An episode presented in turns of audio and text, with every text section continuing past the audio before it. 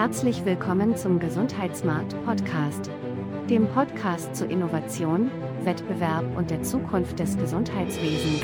In unserer heutigen Folge sprechen wir mit dem Gesundheitspolitiker Dirk Heidenblut von der Sozialdemokratischen Partei Deutschlands.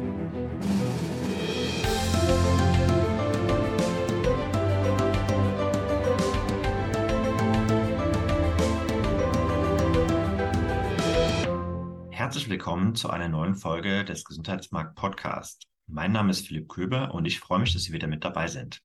Wir setzen heute unsere kleine Reihe zur Gesundheitspolitik fort und ich freue mich heute mit dem SPD-Gesundheitspolitiker Dirk Heidenblut sprechen zu können.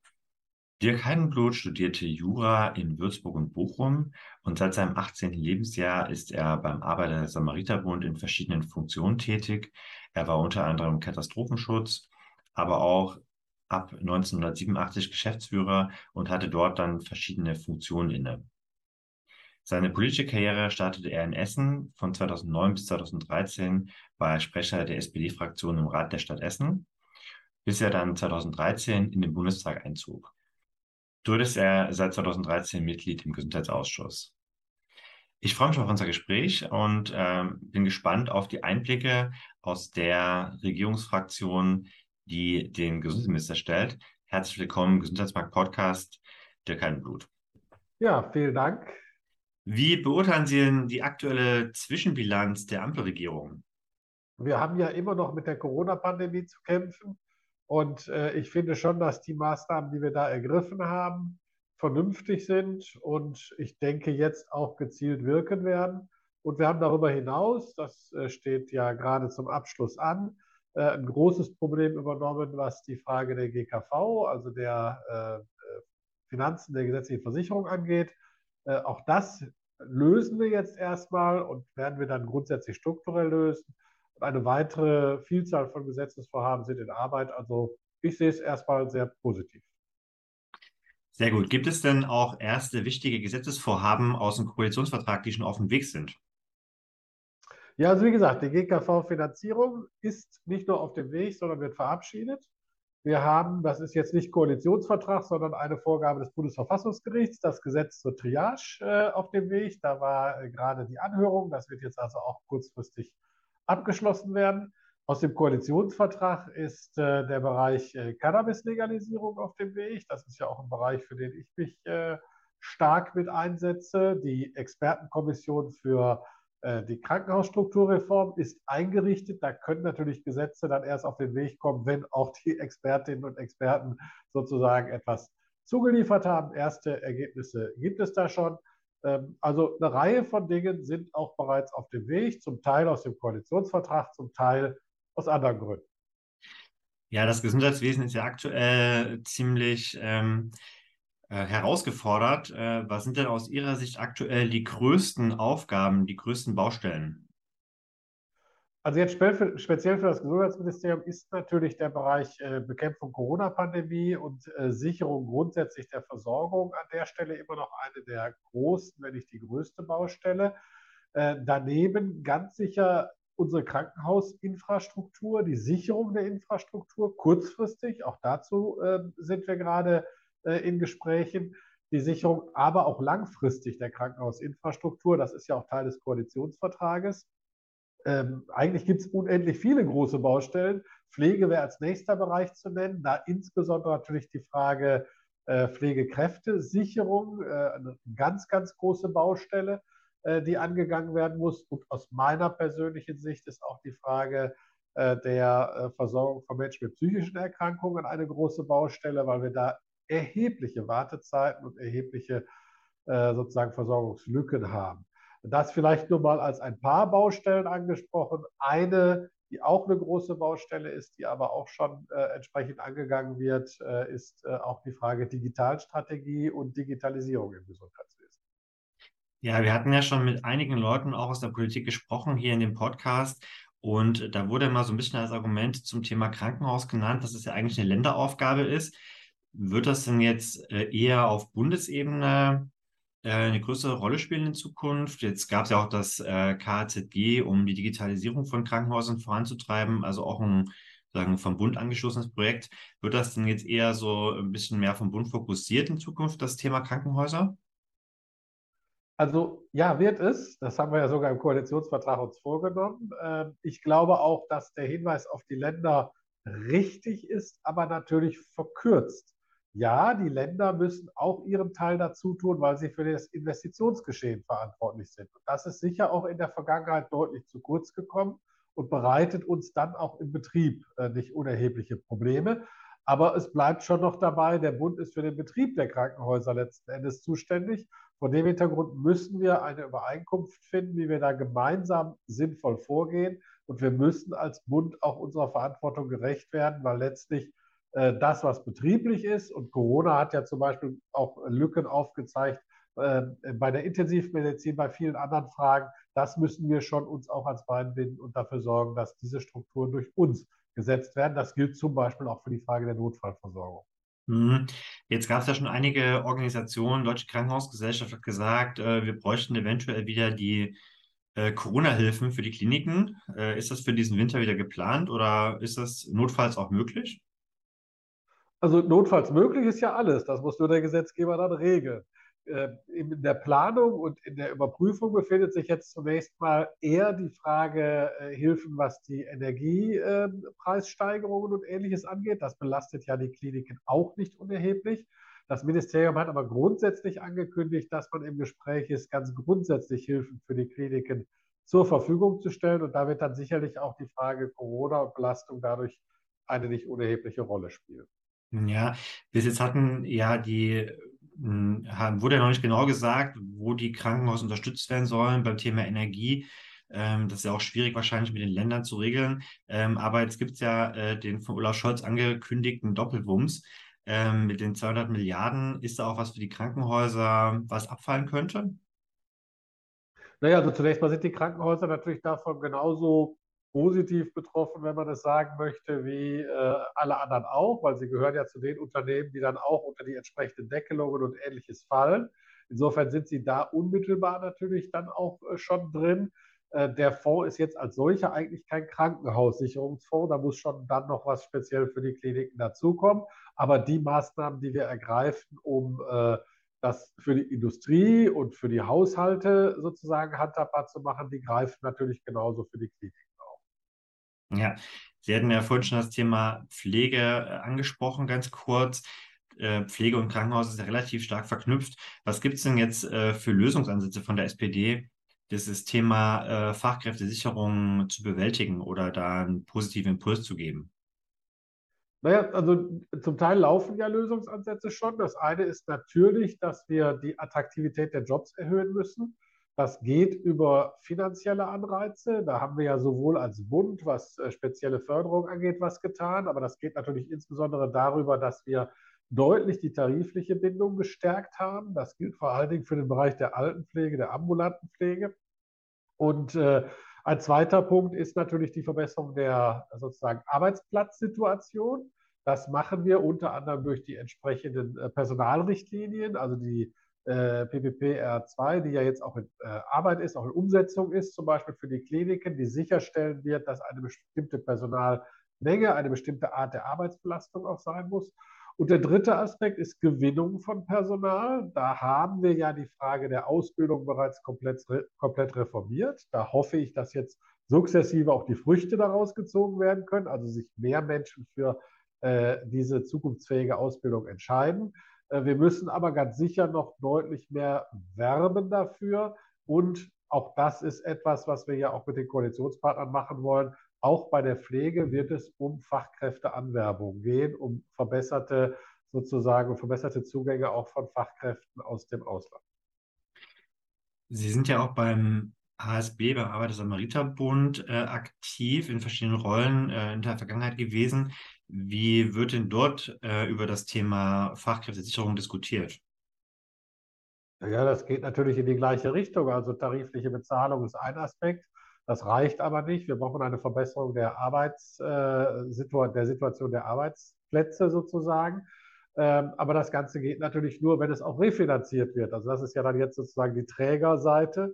Äh, man kann vieles machen, aber man muss dann auch die entsprechende Refinanzierung haben. Da wird sicherlich noch mit den Kassen äh, auch drüber zu reden sein, wie das dann äh, vernünftig funktioniert. Sehr erleichternd war schon mal für viele Verbände, nicht nur für den ASB, dass wir ja schon in der vorletzten Legislatur geregelt haben, dass tarifliche Vergütung nicht mehr auch noch als wirtschaftlich schädigend und damit gar nicht abbildbar sozusagen in der Refinanzierung angesehen wird. Äh, letzten Endes äh, müssen auch die Verbände versuchen, an all diesen Schrauben äh, mitzudrehen, um die Fachkräftesicherung zu erreichen. Beim ASB bilden wir auch seit Jahren schon deutlich verstärkt aus. das heißt aber nicht unbedingt, dass alle, die ausgebildet werden, dann auch bleiben, leider. Ja, der Gesundheitsminister hatte ja an Christian Lindner jetzt eine kleine Liste mit Finanzierungssachen geschickt. Ähm, die sicherlich vor allem darum ging, dass äh, Pflege besser bezahlt werden kann. Ähm, ist es realistisch, dass ähm, das Finanzministerium die Wünsche aus dem BMG finanziert? Ich, ich bin kein Hellseher, ich, ich bin kein Hellseher, aber ich kann mir vorstellen, dass es äh, einiger Überzeugung und Einigung bedarf. Aber auch das Finanzministerium und auch die Kolleginnen und Kollegen der FDP, das Finanzministerium schwebt ja auch nicht völlig im freien Raum, äh, sehen natürlich die Probleme, die wir im Bereich der Pflege haben. Und niemand ist daran interessiert, am Ende äh, das Gesundheitssystem nicht mehr vernünftig zu erhalten. Also bin ich zuversichtlich, es wird da Übereinkünfte geben können. Okay, schauen wir mal in Ihren Wahlkreis. Sie sind ja unter anderem für den Essener Norden zuständig. Äh, das ist ja sicherlich soziokulturell und sozioökonomisch ein besonderer ähm, Wahlkreis. Ähm, vielleicht können Sie ganz kurz ein paar äh, Sachen dazu sagen und was dann die besonderen Anforderungen an die Gesundheitsversorgung dort sind. Naja, der Wahlkreis ist natürlich ein Wahlkreis, wo wir äh, sehr viele Menschen haben, die in äh, finanziell schwierigen Verhältnissen leben. Das äh, macht in aller Regel dann schon äh, viele Probleme, was Zugang zu Prävention, was Zugang zu auch bestimmten Früherkennung und anderen Fragen angeht. Da müssen wir dringend ansetzen. Da ist ja ein Ansatz unter anderem auch die Frage der, der Gesundheitskioske, die es auch in meinem Wahlkreis äh, ja schon gibt, beziehungsweise die im Aufbau sind, die wir ja jetzt auch auf Bundesebene noch mal stärker voranbringen wollen. Wir haben darüber hinaus natürlich äh, einen Wahlkreis und ich habe einen Wahlkreis, in dem es einen sehr hohen Anteil von Menschen mit Migrationshintergrund gibt. Das äh, stellt Anforderungen auch im Gesundheitswesen an, sprachliche äh, Vermittlung, an viele andere Punkte. Auch dazu sind Aspekte im Koalitionsvertrag vorgesehen. Ähm, also es ist schon eine, ein herausfordernder Bereich.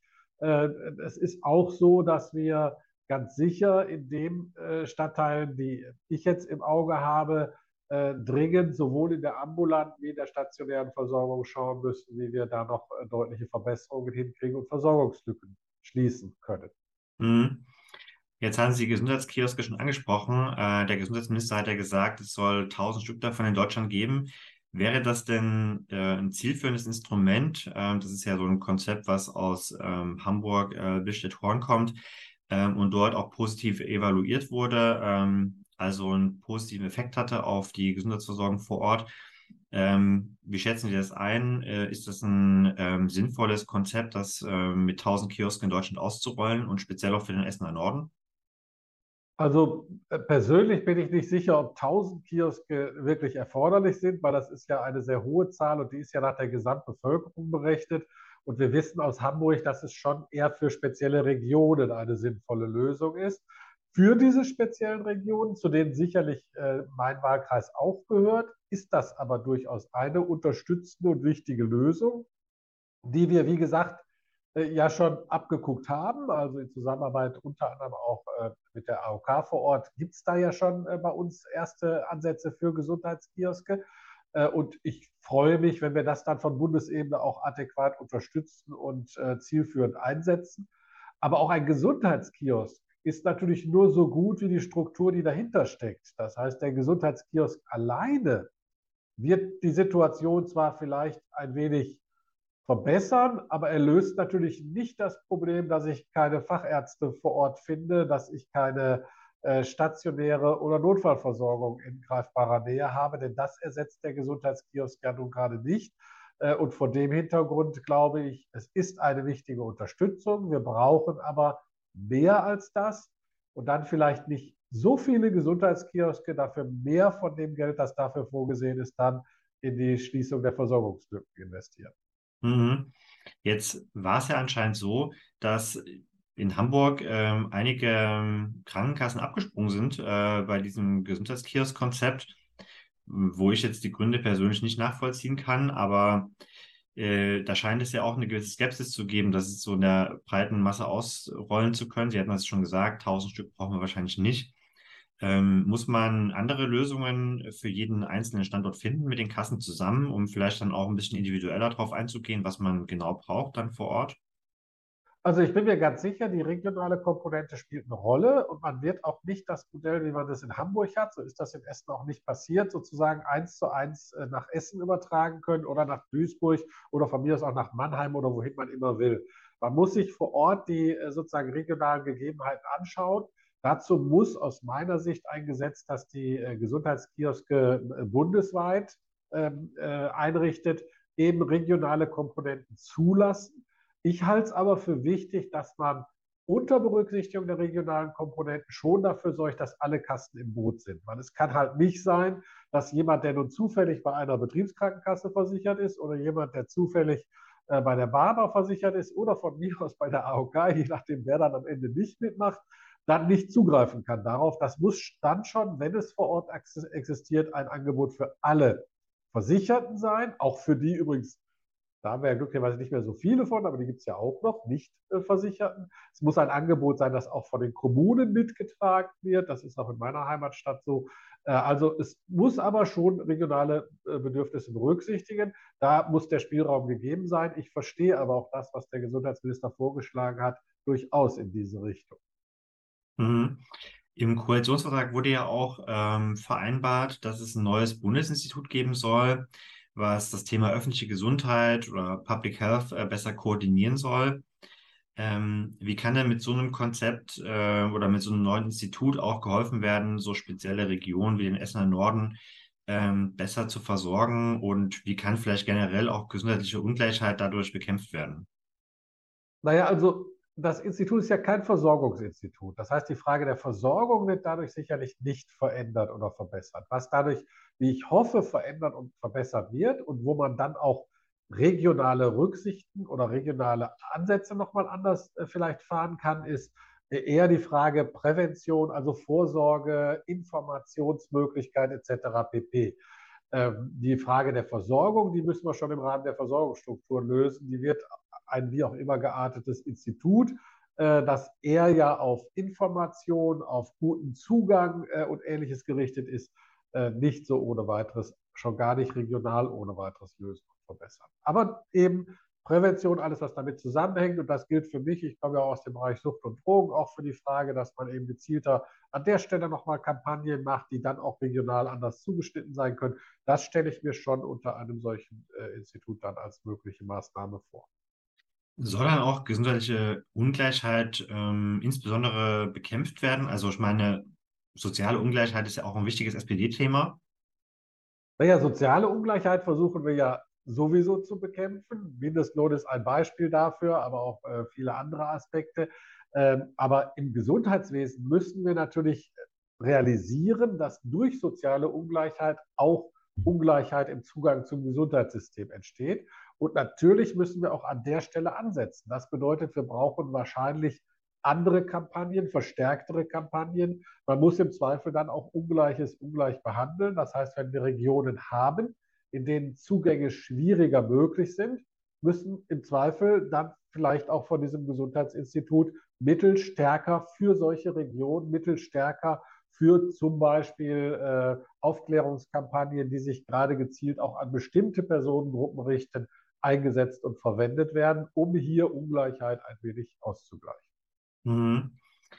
Der Gesundheitsminister hat ja auch mal äh, einige Bücher geschrieben zum Thema ähm, Zweiklassengesellschaft, ähm, auch äh, Zweiklassenstaat. Ähm, und meine Erwartung wär, war eigentlich immer gewesen, dass er sich besonders äh, für das Thema einsetzt, also gesundheitliche Ungleichheit vor allem zu bekämpfen, äh, mehr zu tun im Bereich Prävention bei Menschen aus prekären Verhältnissen. Und ähm, deswegen hätte ich ihn auch immer so ein bisschen gesehen in dieser Rolle dass er eigentlich als Public Health Experte ähm, mehr in diese Richtung geht und da auch mehr macht. Äh, da hat man jetzt aber in den letzten Monaten, seitdem Karl Lauterbach im Amt ist, noch nicht so viel gesehen. Gibt es da jetzt im Koalitionsvertrag auch einzelne Punkte, die das hergeben, dass man auf, dieses, auf diesen Bereich gesundheitliche Ungleichheit bekämpfen explizit eingeht? Naja, im Koalitionsvertrag haben wir ja mehrere Aspekte, an denen wir sagen, dass wir mehr tun müssten, unter anderem für Fragen von Prävention, für Aufklärungsfragen, für Fragen wie man bestimmte Regionen betrachtet. Die Gesundheitskioske, die schon angesprochen sind, die Karl Lauterbach ja auch voranbringt, sind ja eigentlich ein Aspekt davon, weshalb für mich auch nicht so ganz nachvollziehbar ist, weshalb sie sozusagen flächendeckend und ohne Berücksichtigung dieses Aspektes ausgerollt werden soll. Ich glaube, das werden wir auch noch mal uns anders anschauen. Man muss aber sehr deutlich natürlich sehen, dass Karl Lauterbach äh, jetzt ein Ministerium übernommen hat in eigentlich kontinuierlich im Krisenmodus, wenn man sich Pandemie und auch das äh, muss man einbeziehen, die, auch die, äh, die Frage der Kriegssituation, die Versorgung der Flüchtlinge bei uns, aber auch die Unterstützung der Ukraine, was medizinische äh, Aspekte angeht, ist ja ebenfalls über das BMG zu regeln gewesen. Also insofern glaube ich, ähm, äh, ist es nicht so, dass der Aspekt hinten überkippt, sondern es wird eins nach dem anderen abgearbeitet. Im Moment stand aber erstmal an, die Krisensituation in den Griff zu kriegen. Das ist auch aus meiner Sicht ganz gut gelungen und es sind ja schon ein paar Vorschläge äh, sozusagen auf dem Tisch. Für mich ist gerade der Vorschlag mit den Gesundheitskiosken einer, der sehr deutlich in die Richtung geht, Ungleichheiten auszugleichen, äh, weil die Gesundheitskioske da eine große Rolle spielen können. Mhm. Vielleicht als letzten Punkt noch dazu. Wie zufrieden sind Sie denn gewesen mit dem Thema Impfkampagne und äh, Durchführung von Impfungen in genau so Stadtteilen wie dem Essener Norden, wo man vielleicht nicht so einen leichten Zugang hat zu bestimmten Personengruppen. Hat das denn aus Ihrer Sicht gut funktioniert? Das war ja äh, noch alles unter äh, Jens Spahns äh, Führung sozusagen im BMG. Ähm, das war ja noch nicht in Verantwortung von Karl Lauterbach. Aber hat das denn gut funktioniert? War das so zufriedenstellend oder ähm, wo würden Sie denn jetzt sehen, wo man da noch nachbessern kann? Also grundsätzlich fand ich, wir haben eine Reihe von Impfkampagnen gemacht. Ich war ja auch sozusagen in der letzten äh, Legislatur schon Teil der, der Regierung im Gesundheitsbereich. Haben wir eine Reihe von Impfkampagnen gemacht, die durchaus gut funktioniert haben, zum Teil vielleicht nicht so zielgerichtet, wie wir uns das vorgestellt hätten. Und was die Frage sozusagen der Betrachtung der, der besonderen Personengruppen angeht, da ist der Bund ja etwas schwieriger zu beteiligen. Da kann ich jetzt nur für meine Heimatstadt sagen, dass ich äh, sicher bin und auch mitbekommen habe, die Stadt Essen hat das sehr gut aufgegriffen, hat das sehr dezentral gemacht, ist auch sozusagen mobil in die entsprechenden Stadtteile gegangen, hat sehr äh, stadtteilnah Impfzentren eingerichtet und Möglichkeiten gegeben. Also ich finde, das hat alles in allem schon äh, sehr gut äh, funktioniert. Bei den Impfkampagnen hätte ich mir immer ein bisschen was Pfiffigeres noch vorstellen können, aber äh, die jetzige sieht mir da äh, schon ein bisschen besser aus, was die Richtung angeht. Schauen wir mal, wie sie dann wirkt am Ende. Ja, ähm, Sie hatten ja das Thema Cannabis-Legalisierung schon angesprochen. Äh, Sie beschäftigen sich ja auch im Bereich Drogen- und Suchthilfe. Wie stehen Sie denn zur Cannabis-Legalisierung? Ich bin ein Befürworter, das war ich schon immer und ich ja, bin auch stolz darauf, dass ich zusammen mit unserem jetzigen Drogenbeauftragten sozusagen innerhalb der SPD-Fraktion auch das Thema nicht nur auf die Tagesordnung gesetzt habe, sondern eine befürwortende Beschlussfassung äh, erreichen konnte. Insofern bin ich sehr für die Legalisierung, für mich sehr stark aus gesundheitspolitischer Perspektive. Das, was derzeit passiert, schädigt die Menschen stärker ähm, als der Nutzen, den wir haben, wenn wir es legalisieren und eben keinen versetzten Stoff, zumindest die Chance geben, an keinen versetzten Stoff mehr zu kommen, also zu wissen, was ich da zu mir nehme und was ich da mache. Und wenn wir äh, vor allen Dingen bei der Frage Aufklärungskampagnen, aber auch bei der Frage Zugang zu Hilfesystemen äh, den Leuten bessere Chancen geben, äh, die Nutzung da ist sicher stark eingeschränkt, wenn ich gleichzeitig immer aufzeigen muss und sagen muss, ich bin übrigens, habe mich übrigens gerade strafbar gemacht. Also insofern aus gesundheitspolitischer Sicht befürworte ich das absolut und hoffe auch, dass wir da gut vorankommen. Die Koalitionspartner sind ja alle pro Cannabis-Legalisierung, deswegen steht es auch im Koalitionsvertrag. Das heißt, das Thema wird jetzt relativ reibungslos durchgehen? Also Bei den Koalitionspartnern wird das höchstwahrscheinlich relativ reibungslos durchgehen. Also wir haben ja schon äh, viele Abstimmungen sind ja schon gelaufen, wir hatten schon Expertenhearings. Es gibt Unterschiede auch zwischen den Koalitionsfraktionen, wie man äh, legalisieren will. Da werden wir uns sicherlich über Grammzahlen und THC-Werte nochmal unterhalten, keine Frage. Aber das wird nicht zu einer zu einem echten Problem. Ähm, inwieweit das dann am Ende, das muss ja auch durch den Bundesrat, das muss auch äh, mit dem EU-Recht übereinstimmen. Inwieweit das am Ende dann reibungslos durchgeht, da würde ich mich jetzt noch nicht festlegen wollen. Aber das wird nicht an den Koalitionspartnern hängen, da bin ich mir ganz sicher. Ja. Ähm, was könnte man denn insgesamt im Bereich Drogenprävention jetzt noch besser machen in Deutschland? Oh, da gibt es natürlich auch noch sehr viel. Also zum einen glaube ich, dass äh, Präventionskampagnen noch zusätzlich und erweitert aufgesetzt werden müssen. Deshalb bin ich froh, dass wir insgesamt in, der, in diesem Jahr äh, vier Millionen mehr als zunächst im Haushalt vorgesetzt war, vorgesehen waren, eingesetzt haben. Ich hoffe, wir kriegen sie für 23 auch. Wir müssen bei der Ausbildung der Medizinerinnen und Mediziner sicherlich nochmal äh, schauen. Wir müssen äh, Programme wie das Methadon-Programm, also das ähm, äh, Ausstiegsprogramm, sage ich mal, äh, noch äh, griffiger machen. Die Substitution läuft durchaus noch nicht so, wie wir uns das vorstellen. Da hat übrigens interessanterweise Corona ein bisschen Hinweise gegeben, wie man es vielleicht besser machen kann, also stärkere Einbeziehung von äh, Apotheken, äh, stärkere Nutzung des äh, Care-Home-Systems etc. pp. Ähm, also da könnte ich jetzt wahrscheinlich noch stundenlang über Möglichkeiten reden und Wünsche reden, wie man da bestimmte Dinge verbessern kann. Ganz abgesehen davon, dass ich mir auch vorstelle, zur Prävention gehört ja auch, dass wir gerade Jugendliche und Kinder nicht mehr durch Werbung auch noch dazu triggern, äh, jetzt solche Produkte un unbedingt zu sich zu nehmen und für cool zu halten. Äh, auch da kann man noch ansetzen und deutlich Dinge verbessern. Mhm. Ähm, jetzt gibt es noch das Thema äh, Suchthilfe. Also wenn Menschen schon ähm, in irgendeinem Drogensuchtproblem gelandet sind, was äh, gibt es denn da für Möglichkeiten und vielleicht macht ja da der, äh, der ASB auch einige Sachen. Ähm, da ist man ja meistens auch ziemlich sozial engagiert unterwegs. Ähm, vielleicht können Sie da mal keinen kleinen Einblick geben. Ja, also der ASB ist jetzt nicht in der Suchthilfe tätig, zumindest nicht der, wo ich war. Ich glaube, es gibt auch ASB-Verbände, die das tun. Das kann ich jetzt gar nicht genau sagen.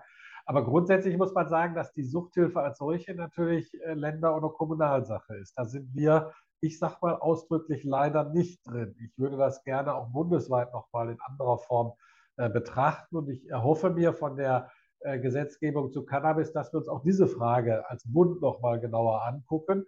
Äh, insofern ist halt im Moment die Suchthilfe sehr unterschiedlich aufgestellt. Es kommt immer darauf an, also in Essen ist die, ist die äh, Trennung zwischen legalen und illegalen Süchten da. Die legalen werden im Wesentlichen von kirchlichen Organisationen sozusagen suchthilfetechnisch bearbeitet, die illegalen von einer, naja, nahezu städtischen Tochter. Das funktioniert, glaube ich, auch ganz gut. Äh, grundsätzlich brauchen wir aber eine feste und verbindliche Finanzierungsstruktur für die Suchthilfe. Äh, und wir brauchen auch bei der Suchthilfe nochmal Klärung, äh, wie das Ganze dann funktioniert. Zum Beispiel auch ähm, in Strafvollzugsanstalten. Äh, da haben wir ja durchaus auch noch Probleme, Zugang zu finden und ähnliches mehr. Aber wie gesagt, das sind eigentlich Dinge klassisch eher der sozialen Arbeit, interessanterweise, die nicht jetzt im Teil Gesundheit abgebildet sind und, und schon gar nicht auf Bundesebene abgebildet sind. Hm. Gibt es da auch ähm, digitale Lösungen? Ich kenne mich da gar nicht aus in dem, äh, in dem Bereich Drogen. Ähm, ja, also, genau. Also es gibt auch online äh, zugängliche Angebote. Da haben wir auch gerade, äh, das machen wir durchaus als Bund mit äh, Mitteln, das zusätzlich gefördert, damit es eben bundesweit sozusagen erreichbar ist und auch erreichbar bleibt. Da sind auch äh, äh, Institutionen aus dem, aus dem Essener Raum durchaus beteiligt, äh, das online aufrechtzuerhalten. Also sowas gibt es auch. Das ist auch nötig. Es ist auch aus meiner Sicht ein anonymer Zugang, zumindest jetzt noch äh, äh nötig, wobei das wird auch bleiben, weil wir werden ja noch äh, neben Cannabis andere nach wie vor nicht legale Drogen haben. Auch da gibt es Süchte und auch da muss man sich melden können und auch da braucht man sicherlich auch die Möglichkeit, sich anonym zunächst mal beraten lassen und melden zu können. Äh, also ja, das gibt es auch. Und da allerdings stecken wir auch äh, zumindest mit Fördermitteln. Ja, jetzt ähm, vielleicht wissen Sie das ja, ich weiß es äh, gar nicht, ist mir gerade eingefallen, äh, wie, wie sich eigentlich jetzt gesellschaftlich bestimmte Sachen verändern, bestimmte Verhaltensweisen. Also ähm, die jüngere Generation, ich sage jetzt mal so U25, die ist ja äh, nicht mehr so dem Alkohol zugeneigt. Ähm, die Raucherzahlen bei Jugendlichen gehen ja auch stark zurück, sicherlich auch durch eine erfolgreiche ähm, Präventions- und äh, Steuerpolitik äh, bei Tabakprodukten. Und das vielleicht auch sogar äh, beim Alkohol, da hat man ja auch durch ähm, Steuern auf bestimmte Getränke ähm, Erfolge erzielt, dass jüngere Menschen nicht äh, einsteigen in bestimmten Bereichen. Ähm, kann man da bestimmte Tendenzen ähm, beim Thema Sucht äh, sehen, bei abhängig, äh, Produkten, die abhängig machen? Also Sie meinen jetzt bei illegalen äh, äh, Substanzen? Nee, allgemein, also auch äh, im, äh, im Bereich Alkohol und Tabak. Ja, Sie haben ja die, jetzt bin ich etwas über die Frage, ich weiß jetzt nicht genau, worauf Sie hinaus wollen, weil Sie haben ja die Tendenzen gerade schon angesprochen. Also bei Alkohol und Tabak haben wir ja zunehmend die ähm, äh, Werbegeschichten, haben wir zunehmend die Steuergeschichten restriktiver gestaltet und dadurch erkennt man deutlich Tendenzen, gerade bei Kindern und Jugendlichen, einer geringeren Nutzung, also eines geringeren Zugangs und damit auch natürlich einer geringeren Suchtanfälligkeit. Während wir bei den äh, illegalen Produkten, äh, zumindest nach dem letzten Drogen- und Suchtbericht, wenn man sich etwa Cannabis anguckt, das Gegenteil leider feststellen müssen. Ähm, was übrigens auch dafür spricht, was macht es besser legal und geht dann auch mit den entsprechenden Maßnahmen dagegen vor, dann äh, wird es wohl auch dazu weniger Anfälligkeit und weniger äh, Suchtkranken kommen. Wenn wir uns Portugal angucken, die haben, glaube ich, inzwischen in Europa die absolut besten im Sinne von nicht vorhandenen Suchtraten sozusagen. Äh, und die haben alles, äh, also jede Form äh, illegaler Substanz entkriminalisiert zumindest schon mal. So weit sind wir ja noch lange nicht. Aber das zeigt, dass das bezogen auf Sucht durchaus Wirkung zeigt und Zurückgang führt. Ob das an anderen Stellen dann Probleme macht, da äh, das bleibe ich mal, das lasse ich mal außen vor. Aber bezogen auf Sucht hilft es an der Stelle. Ja, sehr gut. Dann sind wir mal optimistisch, dass äh, das Thema Cannabis jetzt ähm, eines der tollen Erfolgsprojekte wird, äh, für die ja die Ampel dann auch wahrscheinlich stehen wird. Sie hatten ja vorhin schon angesprochen, dass das Thema psychische Gesundheit Ihnen besonders am Herzen liegt. Ähm, vielleicht können wir da noch mal kurz drüber sprechen, was jetzt da die großen Herausforderungen sind aktuell. Also ich sehe im Grunde erstmal drei dicke Herausforderung. Die erste bezieht sich auf die Patientinnen und Patienten und auf den Zugang insbesondere zu therapeutischen und auch zu psychotherapeutischen Möglichkeiten. Mhm. Äh, der ist leider im Moment, äh, sagen wir mal, nur sehr schwer möglich. Wir haben Wartezeiten, wenn jemand mit einer Depression eine vernünftige Therapie haben will, in, in den Monatenbereich hinein, gerade im ambulanten Sektor. Äh, und ich würde mir übrigens wünschen, wenn das ein Vorzeigeprojekt der, großen, der, der, der Ampelkoalition würde, nämlich dass wir äh, endlich dafür sorgen, dass es eine bedarfsgerechte Versorgung gerade in diesem therapeutischen Bereich gibt. Wir werden und erleben ja jetzt auch gerade nach Corona und den zusätzlichen Belastungen, dass auch die Zahlen nochmal steigen und wir können das nicht weiter so laufen lassen. Das haben wir uns auch vorgenommen im Koalitionsvertrag. Der Minister hat gerade angekündigt, dass er dafür was in Kürze vorlegen wird. Ich hoffe sehr, dass es an der Stelle äh, zu einer deutlichen Verbesserung kommt. Das ist der Aspekt, sagen wir mal, für Patienten, ein Aspekt für Patientinnen und Patienten. Ein Aspekt sehe ich bei der Ausbildung noch. Wir müssen dringend für die Psychotherapeutinnen und Psychotherapeuten in Ausbildung und auch für die, die nach dem neuen Gesetz künftig in Weiterbildung kommen, Verbesserungen bewirken. Wir müssen das Ganze kostengünstiger gestalten. Wir müssen dafür sorgen, dass es eine ordentliche Bezahlung, vergleichbar etwa der Assistenzärztin, Arztbezahlung äh, gibt äh, und ähnliches mehr. Sonst kriegen wir dort auch einen Fachkräftemangel über kurz oder lang, weil niemand mehr die Ausbildung machen wird, weil sie einfach zu teuer und zu unattraktiv ist.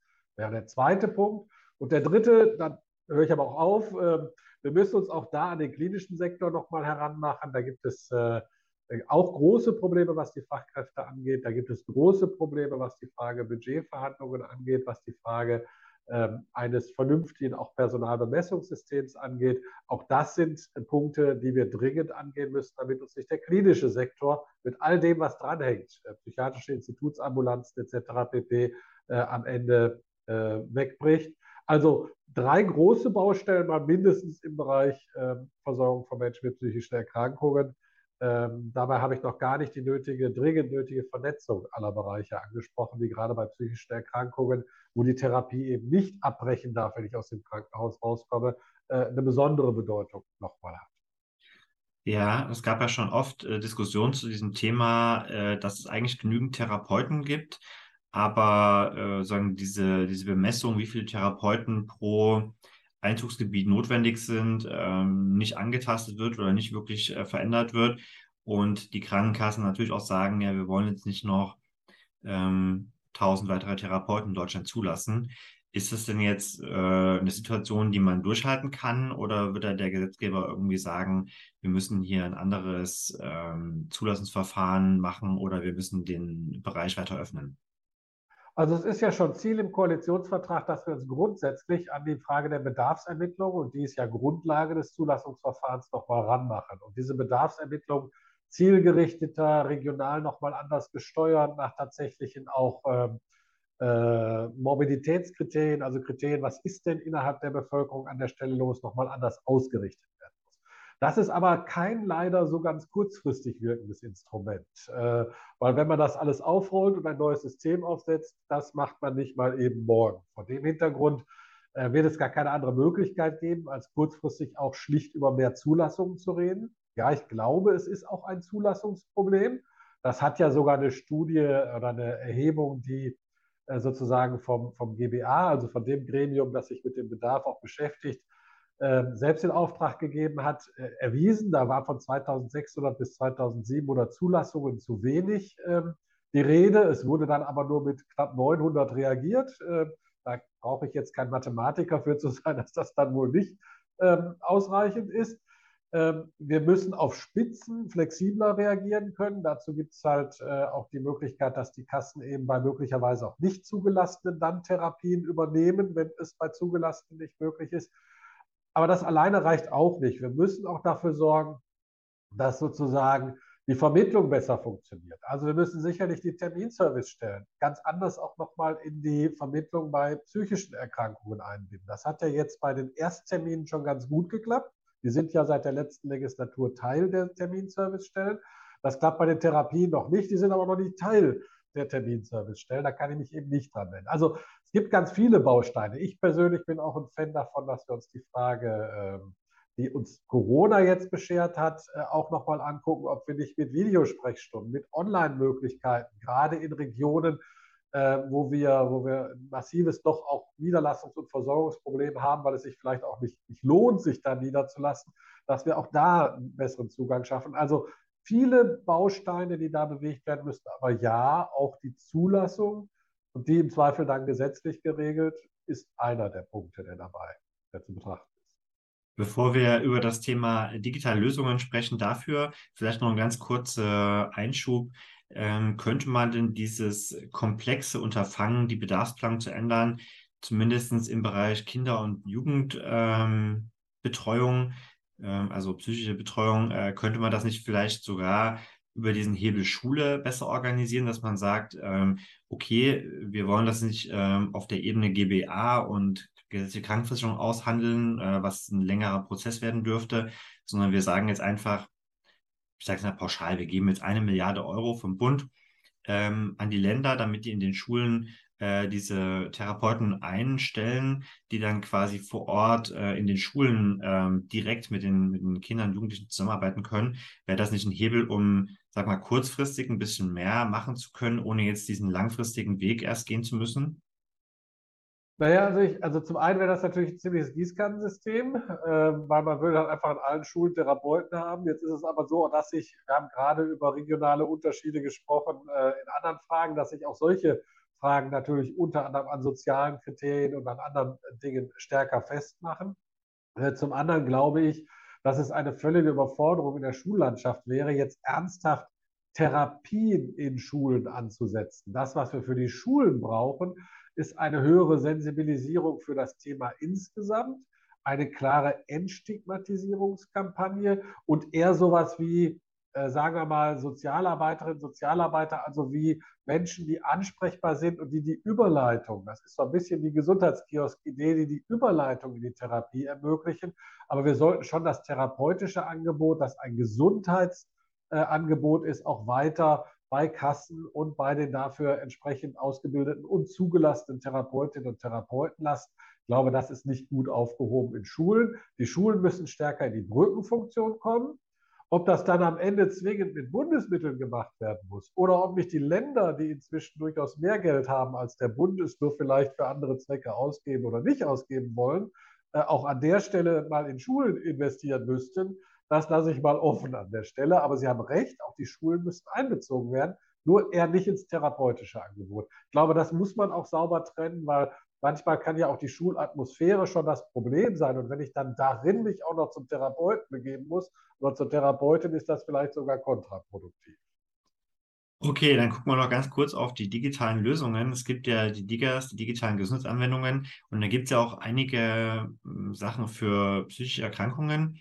Und da wäre jetzt die Frage, ähm, ob das nicht dann der andere Hebel sein könnte und äh, man mehr dort reingehen kann und äh, eben Digas verschreibt, die kurzfristig äh, so, oder besser gesagt sofort verfügbar sind und die ja äh, zum Teil auch schon ihren Nutzen nachgewiesen haben.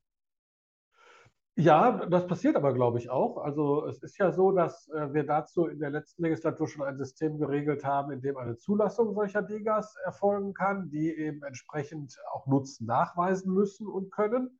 Und die werden auch im psychiatrischen Bereich, äh, im psychotherapeutischen Bereich durchaus genutzt. Ähm, ich glaube, das ist auch eine super Ergänzung, eine sehr gute Unterstützung.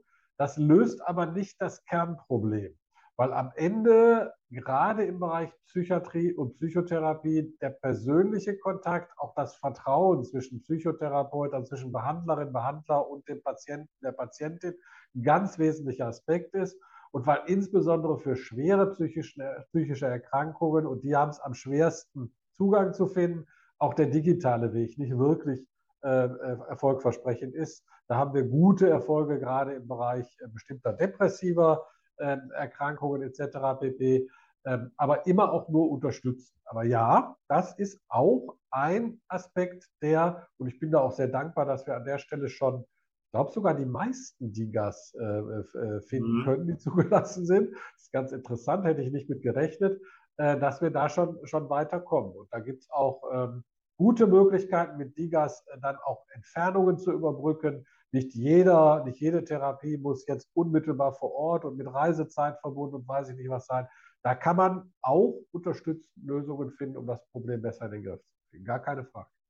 Okay, aber dann wirklich nur eher komplementär als Brücke zwischen den ähm, physischen Therapeuten vor Ort und nicht äh, substituierend, habe ich jetzt mitgenommen. Äh, zumindest im Regelfall. Also es gibt bestimmt auch Menschen, die sich äh, durch solche Maßnahmen ausreichend therapeutisch betreut fühlen. Das kann ich mir auch vorstellen. Aber das kann, wird nicht der Regelfall sein. Der Regelfall wird eher sein eine Ergänzung, eine Unterstützung. In Einzelfällen wird es auch mal tatsächlich, äh, naja, insofern substituieren, da sitzen ja dann auch Psychotherapeutinnen und Psychotherapeuten hinter, die die Digas sozusagen auf der anderen Seite bedienen. Äh, aber wird es sicherlich auch äh, Möglichkeiten geben. Ja, ich hatte vorhin schon angesprochen, dass Sie äh, beim Arbeiter-Samariter-Bund engagiert sind. Äh, engagiert waren schon auch schon seit vielen Jahren und Jahrzehnten in verschiedenen Rollen. Ähm, das ist ja sozusagen eine Vertretung oder eine gemeinnützige Organisation ähm, für die Arbeiterschaft in, in Deutschland. Was äh, ist denn die Rolle des ASB in der Versorgung von Alten und Kranken und Menschen mit besonderen Bedürfnissen? Also zunächst mal ist es eine von der Arbeiterschaft gegründete Organisation. Sie ist aber natürlich für alle da. Das, das vielleicht nur als Klarstellung, äh, dass äh, also der ASB versorgt jeden unabhängig von, von Fragen, äh, wo, man, wo man sich jetzt zugehörig fühlt. Äh, und letztlich äh, arbeitet der ASB im Rahmen der üblichen äh, Rahmenbedingungen in allen Aspekten, in denen man in der Altenpflege oder im Bereich der Versorgung arbeitet. Das geht also von den klassischen Pflegeeinrichtungen stationärer Art über Tagespflegeeinrichtungen, ambulante Versorgungseinrichtungen ähm, bis hin zu Diensten, die ergänzend sind, also komplementär wie Haushaltshilfen etc. pp. An all diesen Stellen greift der ASB ein, digital aus Notruf ist da ein Angebot, das man nennen kann, eben solche Sicherungssysteme. Äh, also das ist aber jetzt letztlich nicht anders, als das von anderen Organisationen vergleichbarer Art dann auch gemacht wird. Auch der ASB setzt ja auf die gesetzlichen Regelungen äh, letzten Endes äh, auf. Ja, würden Sie denn sagen, dass die Rahmenbedingungen für frei gemeinnützige Träger aktuell gut sind oder müsste man dort ähm, mit politischen Maßnahmen ähm, ja, diesen Rahmen vielleicht verbessern? Naja, wir haben schon Dinge getan, bei denen wir die Rahmenbedingungen verbessert haben. Es geht ja nicht nur um die Träger. Ich nehme mal den Pflegebereich. Ich halte es nach wie vor für wichtig, äh, und das kann ich sicherlich sagen, das ist auch bei unserer, also das ist jetzt auch beim ASB so, wo ich ja noch ein bisschen äh, drauf gucke. Ich halte es nach wie vor für wichtig, dass wir mehr Flexibilität in bestimmte Systeme bringen. Also, dass jemand, der zum Beispiel gar nicht so viel Hilfen an einer bestimmten Stelle benötigt, aber dafür gerne, ich sage jetzt mal einfach mehr Tagespflege oder mehr Kurzzeitpflege oder mehr andere Angebote hätte, sein Budget, das er oder sie hat, flexibler einsetzen kann. Das ist auch genau etwas, was wir auch in der äh, in der äh, Koalition uns ja vorgenommen haben, diese Frage uns nochmal anzugucken, damit es einfach zielgerichteter erfolgen kann. Und das hilft dann auch den Trägern, ihr Angebot auszubauen. Und was man jetzt rein aus Trägersicht sagen kann, äh, klar ist, dass wir immer noch einen enormen Bürokratieansatz haben. Also was Aufzeichnungspflichten, was äh, äh, bestimmte andere bürokratische Hürden angeht. Äh, da wäre es sicherlich hilfreich, auch das haben wir uns ja vorgenommen, äh, wenn wir an der einen oder anderen Stelle äh, für alle Träger, Träger, häufig aber auch für die, die das dann beantragen müssen, als Nutzerinnen und Nutzer äh, doch bürokratieärmere, zum Teil vielleicht auch stärker digital ausgerichtete Formen finden, mit denen man ähm, schneller und ohne den hohen Aufwand an seine Leistungen kommt und dann auf der anderen Seite die auch abrechnen und anbieten und strukturieren kann. Also das ist sicherlich immer ein Aspekt, den man mitdenken muss. Mhm. Ja, ich hatte jetzt ähm, in den vergangenen Jahren oder insbesondere jetzt im letzten Jahr zum Thema Inflation und Erstattung von Leistungen äh, das Gefühl gehabt, dass die ganzen, äh, also quer durch alle Träger natürlich hindurch, äh, man schon zu kämpfen hat äh, mit, den, mit dem Regelwerk. Ähm, auch im, im ambulanten Pflegebereich äh, gibt es ja auch viele Probleme, äh, sei es jetzt ähm, in, in städtischen Regionen überhaupt noch versorgen zu können, ähm, wo es einen großen Bedarf gibt, aber eigentlich kaum äh, Fachkräfte, die, die das noch machen wollen und äh, die dann eher zu anderen Einrichtungen gehen. Also ähm, müsste man dort auch, damit die äh, frei gemeinnützigen Träger insbesondere diese Leistungen weiter in dem Umfang, wie sie es heute machen, erbringen, ähm, einfach auch bessere Rahmenbedingungen schaffen, dass man ähm, das besser finanziert ähm, oder die Finanzierung verändert, verbessert, äh, die Flexibilität oder so. Was wären denn da konkrete Anknüpfungspunkte? Naja, also den Fachkräftemangel beheben wir natürlich erstmal nicht dadurch, dass wir schlicht die, die Träger oder die Einrichtungen besser finanzieren, sondern den beheben wir nur dadurch, dass wir, die Maßnahmen haben wir ja vorhin schon besprochen, dafür sorgen, dass einfach mehr Fachkräfte auf den Markt kommen. Wir haben ja schon sichergestellt, dass die Einrichtungen tarifliche Bezahlung refinanziert bekommen. Das ist jetzt ja auch nochmal wichtig gewesen, weil in diesem Jahr das gerade für den Bereich der Altenpflege äh, nochmal festgeschrieben worden ist. Das heißt, da mangelt es sicherlich nicht an der Finanzierung, vielleicht noch an der Umsetzung. Es müssen halt Verhandlungen geführt werden etc. pp. Da kann man bestimmt auch Vereinfachungen machen.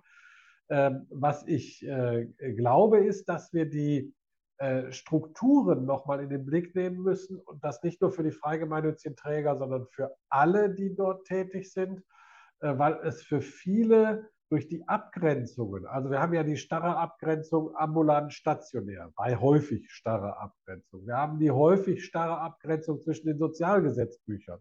Also wir haben die Pflegeversicherung in einem Buch, wir haben die Krankenversicherung in einem Buch, dann haben wir aber auch nochmal, darf man nicht vergessen, für viele Menschen mit Behinderung kommt noch die Eingliederungshilfe dazu, also auch nochmal ein separates Sozialgesetzbuch. Und da bin ich noch gar nicht bei Kindern und Jugendlichen, die nochmal im Bereich der Jugendhilfe angesiedelt sind. So, und das führt bei den Trägern zu unendlich viel Komplikationen, aber führt auch bei den Menschen dazu, dass sie im Zweifel, wenn sie dann plötzlich nicht mehr 18 sind, bestimmte Hilfen nicht mehr kriegen können oder ganz andere Stellen brauchen. Oder wenn sie äh, von der Pflege vielleicht bestimmte Leistungen nicht kriegen, aber noch nicht wissen, wie das über die Eingliederungshilfe laufen kann. Äh, und dass es ganz unterschiedliche Träger dann auch sind. Und ich glaube, an der Stelle auch gemeinsam mit den Trägern nochmal zu schauen, wie kann man ein einfacheres System, das auch Durchlässigkeit hat, das eine Vernetzung hinbekommt, das idealerweise noch regionale Komponenten hinbekommt. Also warum soll nicht ein Altenheim mit ambulanten Trägern zusammen mit einer Region übergreifend, auch gesetzbuchübergreifend Versorgungsstrukturen aufbauen können. All das zu organisieren, das ist sicherlich nochmal ein ganz großer Schritt, den wir äh, aus meiner Sicht angehen müssen. Nicht nur im Interesse von Trägern, äh, sondern vor allen Dingen auch im Interesse der Menschen, die äh, dann eben nicht 17 verschiedene, das ist jetzt zu hoch gegriffen, gebe ich zu, Institutionen plötzlich bei sich zu Hause haben, wo jeder einen Handgriff macht am Ende. Ja, die Reform des Sozialgesetzbuchs wird wahrscheinlich dann der Legislaturperiode nicht mehr stattfinden. Vielleicht hat die Ampelregierung ja noch die Gelegenheit, äh, die Arbeit über 2025 hinaus fortzusetzen. Wir schauen aber jetzt nochmal äh, in den aktuellen Winter. Corona ist ja so ein bisschen zurück. Man spricht zwar nicht mehr so intensiv darüber wie die letzten zwei Jahre, aber offensichtlich ähm, haben wir eine steigende Inzidenz und äh, es gibt schon erste Anhaltspunkte, dass es diesen Winter vielleicht wieder Knappheiten geben könnte bei den Kliniken. Ähm, wie schätzen Sie es denn ein? Bleibt es erstmal stabil oder kommen wir gut durch den Winter? Also zunächst schätze ich ein, dass wir schon gut durch den Winter kommen. Das hängt natürlich auch ein bisschen davon ab, wie Impfkampagnen verfangen, weil wir ja wissen, auch wenn die Impfung nicht äh, zu 100 Prozent, das wäre aber auch verwunderlich, äh, gegen Erkrankungen, also gegen, dagegen schützt, dass man nun die, die Krankheit bekommt, auch wenn sie bei der Übertragung äh, nicht alles verhindert, aber sie schützt vor schweren Erkrankungen und sehr häufig eben davor, dass die Menschen ins Krankenhaus müssen mit einer Corona-Erkrankung. Das heißt, es wird sehr darauf ankommen, wie die Impfkampagne verfängt. Ähm, ich bin aber sicher, wir sind recht gut gerüstet für den Winter. Ähm, wenn ich die Zahlen prognostizieren könnte, würde ich wahrscheinlich als Orakel beim Gesundheitsministerium angestellt. Äh, das wäre wahrscheinlich auch gut bezahlt. Das kann ich jetzt nicht ohne weiteres. ich glaube, äh, man, wenn man die Augen nicht zumacht, erkennt man, wir werden weiter steigende Zahlen haben. Und mit steigenden Zahlen ist auch immer eine höhere Belastung des Gesundheitssystems verbunden. Und zwar auf zwei Seiten. Äh, ich habe äh, gerade gesehen, dass das äh, auch, auch von den Kliniken wieder deutlich gemacht wird. Wir haben ja nicht nur die Seite der steigenden Fallzahlen von Menschen, die mit Corona in die Klinik kommen. Wir haben auch die Seite der steigenden Zahl von Mitarbeiterinnen und Mitarbeitern der Kliniken, die ihrerseits nicht arbeiten können, weil sie Corona haben oder in Quarantäne sind oder was auch immer. Und an beiden Stellen können wir natürlich durchaus noch mit Schwierigkeiten rechnen. Ich denke nicht, dass es zu einer Überforderung führt, aber es kann schon äh, nochmal äh, schwierig werden äh, und im Winter auch nochmal zu anderen Reaktionen führen. Ich gebe zu, ich persönlich würde mir, was die Frage des Maskentragens angeht, eh wünschen, dass die Menschen stärker zu diesem doch recht einfachen und am wenigsten belastenden Hilfsmittel greifen. Das wird uns schon noch besser durch den Winter bringen. Okay, apropos äh, Orakel, eine Frage, die ich allen gestellt hatte ähm, aus der Politik äh, im Podcast. Ähm, die vielleicht für Sie als Parteikollege ein bisschen schwierig ist. Ähm, bleibt Herr Lauterbach bis zum Schluss im Amt? Nö, das ist nicht schwierig für mich als Parteikollege. Da brauche ich auch nicht orakeln. Ich gehe sicher davon aus, dass ein guter Gesundheitsminister bis zum Schluss im Amt bleiben wird. Okay, äh, also ich gehe äh, ehrlicherweise nach meiner Einschätzung, wie ich ihn schon ziemlich lange beobachte, ähm, auch davon aus, dass er es äh, auf jeden Fall durchhält. Ähm, da ist er, glaube ich, relativ äh, stark und ähm, auch äh, einfach eine Person, die das durchzieht bis zum Schluss. Äh, Herr Heidengut, äh, ganz herzlichen Dank für das Gespräch und schön, dass Sie hier dabei sind im Gesundheitsmarkt-Podcast. Sehr gern. Ich bedanke mich auch für das Gespräch und äh, ja, wünsche dann noch einen guten Tag. Auf jeden Fall.